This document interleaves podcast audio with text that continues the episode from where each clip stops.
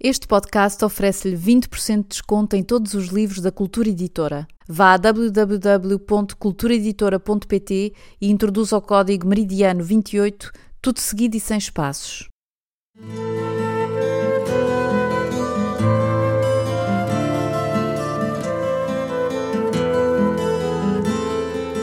75 anos da libertação da Europa e do fim da Segunda Guerra Mundial, Joel Neto oferece aos leitores a leitura na íntegra de um dos seus romances mais amados, Meridiano 28. Um episódio por semana, ao longo de um ano, com a história da pequena cidade no meio do Atlântico, onde ingleses e alemães se mantiveram em paz até quase ao fim da guerra. Por favor, façam-nos chegar as vossas impressões e falem aos vossos amigos nas redes sociais sobre a existência deste podcast. Meridiano 28, edição portuguesa, Cultura Editora. Meridiano 28, segunda parte, Roy, capítulo 4, Ilha do Faial, 1939, 15. Tudo isto aconteceu, mais ou menos. Natália simulou um ar atarantado, comprazida por se ver de novo disputada. Era uma valsista exímia, com uma fama que ia dali até aos talões do continente, e a circunstância de ser também a donzela mais bonita do feial não resultava em seu desfavor.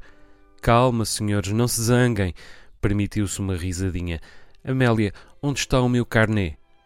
A amiga procurou em volta, aia zelosa que era, mas não encontrou resposta. Natália fez uma breve vénia e propôs uma solução. Danço consigo a segunda, Sr. Abka. Nessa altura já estarei no meu melhor ritmo. Levantou-se de um salto e, pousando a palma da mão no braço de Roy, acrescentou: Vamos, Sr. Groves, esta música é linda. O inglês fez um gesto de consternação, escarninho, e Hansi ficou ali a vê-los dançar, enquanto no palco os sem rei nem rock levitavam, deleitados tanto com o som dos seus instrumentos, de que provinham os acordes melodiosos de Wiener Blut, de Strauss, como com a elegância do jovem casal que ondulava pela pista eram admiráveis, isso Hansi não podia deixar de reconhecer. Ele e ela, se uma pessoa regressava de uma viagem de recreio e, chegada ao feial, ousava pôr-se a descrever as suas impressões das mulheres espanholas, francesas ou italianas, tinha de responder sempre à mesma pergunta: mais bonitas do que Natália? Já Roy não possuía apenas aquele corpo robusto e atlético, próprio do entusiasta de todos os ramos do sport, embora às vezes lhe sobrasse em paixão o que faltava em estratégia, mas as feições bem proporcionadas e solitárias do herói romântico. Chegava ao pé de uma rapariga, punha aquele seu ar simultaneamente distraído e impulsivo, adorável, e ganhava qualquer disputa. Era o tipo de homem que, com toda a facilidade, falava de si na terceira pessoa, como só acontece àqueles que puderam escapar à maldição da autocrítica. Nada o detinha. Se a vida lhe dava fazia uma omelete. Combinava a educação irrepreensível de um britânico com os modos persuasivos e suaves de um asiático. E se alguém merecia dançar com aquela rapariga, provavelmente era ele, embora Natália tivesse já quase 17 anos e, na verdade, Roy houvesse acabado de fazer 15. De qualquer modo, nem por isso Hansi constituía parceiro mais apropriado, pois ainda não saíra dos 14. Mr. Abka dá-me honra? Era Maggie, com o seu vestidinho floral e as suas trancinhas perfeitas. Estendeu o braço na direção dele. Dá-me? Hansi sorriu, enternecido. Então agora são as donzelas quem convida os cavalheiros? Eu sou uma mulher moderna, disse Maggie, e agarrando-o, apontou à pista. Não se preocupe que eu guio. Ele deu uma pequena gargalhada. Ia jurar que, que a menina tem nove anos. Percebeu que havia gaguejado, mas não se importou. Quase dez, corrigiu Maggie e voltou a puxá-lo. Está bem, está bem, concedeu Hansi. Uma só. E em nenhum momento parou de sorrir, seguindo os passos da pequena por entre os casais que dançavam. Os franceses do Lieutenant de Vaisseau de Paris já nos chinfriam algo despropositado, derriçando nas raparigas da terra e no xerez decidiu não esperar por nova oportunidade com a Natália e, terminada a valsa, foi entregar Maggie ao banquinho das donzelas e desviou até à sala da promenade, a cuja mesa se aglomerava gente de diferentes nacionalidades. Dois anciãos ingleses discutiam o passeio do dia seguinte, hesitantes entre o Three Mile e o Five Mile Walk, pela canada do pasteleiro ou pela canada do meio, e Frau Neumann ameaçava acabar com a indecisão entoando o Er des Warnung, qual deusa que surge da fenda para avisar o Otan dos perigos do anel amaldiçoado. Gostava um pouco mais de schnapps do que convinha e cantava-o em todas as oportunidades, de cada vez mais terrivelmente do que da anterior. Não havia festa em que não se juntasse algum grupo a fugir dela, como aliás acontecia agora com os dois anciãos, ambos já a caminho da sala de baile. Bem, o melhor é não nos preocuparmos demasiado.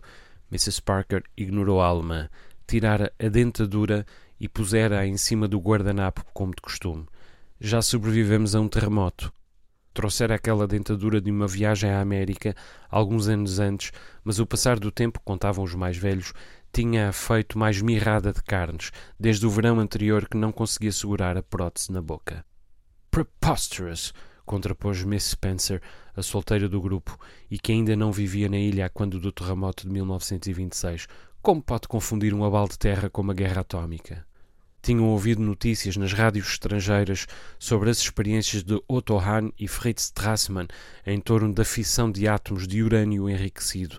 Temia-se que não tardasse muito até resultar dali uma arma sem igual, e não era certo o lado da contenda que levava avanço na corrida. Weiche Wotan, Weiche... Arriscou Frau Neumann, esganiçada. Houve um revirar de olho geral, mas não mais do que isso. Ninguém se permitiu sequer admitir tê-la escutado. Vielleicht, vielleicht, Fräulein Spencer, apressou-se Frau Koch. Mas mesmo assim... Miss Spencer citou uma reportagem do New York Herald Tribune de que os aviões do correio traziam alguns exemplares semanais e alguém invocou artigos do Telégrafo e do Correio da Horta que também se esforçavam por manter o passo com o tempo. O telégrafo já tinha até dado início a uma secção diária com o nome da Guerra. Ninguém estava seguro de qual seria a posição de Portugal face ao conflito. Lisboa e Londres mantinham a mais velha aliança da Europa, mas já se tinham desentendido antes. Salazar parecia disposto a insistir numa não declarada neutralidade germanófila, o que quer que isso signifique, acrescentava sempre Mr. Rimple, e em todo o caso continuaria a vender borracha e wolframio a quem pagasse o que pedia. Hitler pagava. Só que portugueses e alemães tinham-se combatido havia pouco mais de 20 anos e, feitas as contas, continuava a ser difícil prever o comportamento de Lisboa perante o rumo que a guerra viesse a tomar. Ademais, vivia-se na capital uma autêntica febre nacionalista, todas as atenções mobilizadas para a feira a que se dera o nome de Exposição do Mundo Português e ninguém parecia especialmente virado para os assuntos sérios. Bem, a verdade é que já fomos todos inimigos na Grande Guerra, insistiu Herr Alofs, que tinha uma certa embirração com o catastrofismo de Mr. Rimple. Estamos aqui, não estamos? Estavam. Mas todos se lembravam também de que, da última vez que a guerra explodira, ainda nem os soldados portugueses sonhavam com o erguer das armas e já os cabos submarinos alemães amarrados em território lusitano tinham sido cortados. Por muito que tentassem dizer-se o contrário, a guerra chegaria ali. Hansi aproveitou o silêncio e voltou ao salão. Saint-Exupéry continuava a dançar com a senhora de Melo e o presidente da sociedade assistia embevecido. De pé junto ao púlpito, absorto, abanava os braços como quem regesse a orquestra, esticando o pescocinho magro nos agudos. Mais ninguém seguiu o desempenho do francês e da senhora de Melo. Todas as restantes atenções estavam em Roy e Natália. Iam na terceira valsa pelas contas de Hansi. Quando se tratava de Roy, nenhuma rapariga perdia o carnet e todas as valsas estavam vagas. A verdade é que ele também dançava sublimemente, com tal vantagem em relação aos restantes que se dera ao luxo até, para desespero da professora de dança, de iniciar a tradição de levar o par. Vai ter saudades dele, não vai? Ouviu Hansi segredar ao seu lado, cumplicemente. Era Mrs. Perkins, cujo marido trabalhava para a Commercial, mas entretanto volvera à Irlanda. Tinha-se candidatado a correspondente do Herald pouco depois de chegar à ilha e decidir a ficar. Dizia-se que ganhava mais dinheiro do que Mr. Perkins, embora ninguém fosse capaz de afirmar que, com efeito, continuassem marido e mulher. Do Roy, digo, é uma pena já não se poder acabar o liceu aqui no Feial. A vossa amizade é uma inspiração. Faz-nos bem ver-vos juntos nestes tempos conturbados. Hansi agradeceu e procurou mudar de assunto. Apontou o queixo no sentido dos dois rapazes portugueses que amoavam ao fundo, frustrados com as atenções de Natália para com o inglês. Coitados, Mrs. Perkins suspirou. Não têm mais pequena hipótese.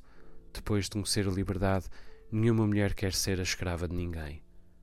Talvez não falasse inteiramente de Natália, mas também disso Hansi se desinteressou. As pessoas, de um modo geral, aborreciam-no.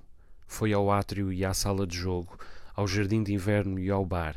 Saiu para a varanda, aproveitando um instante de pouco movimento, e deixou-se a examinar os dragoeiros, ponderando-lhes a profundidade das cicatrizes foliares.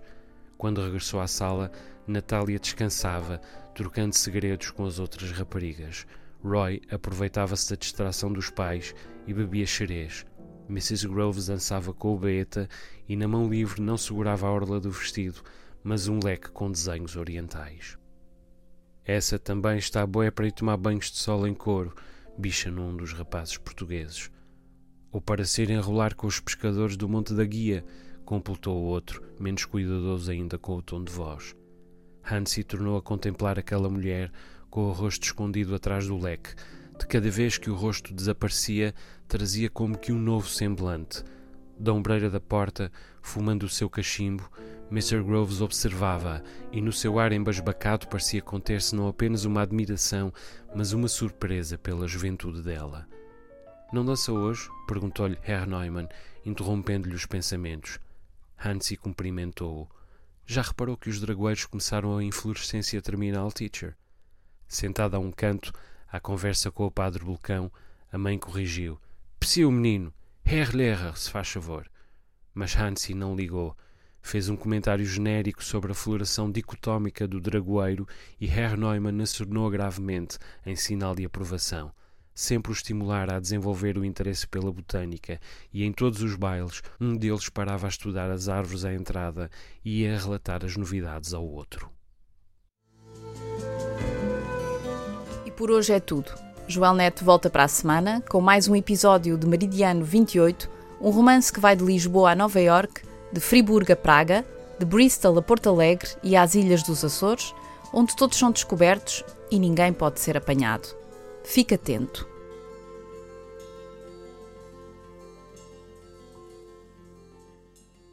Para mais informações sobre Meridiano 28 ou sobre o percurso do autor, consulte as notas técnicas deste podcast ou o site www.joelnet.com.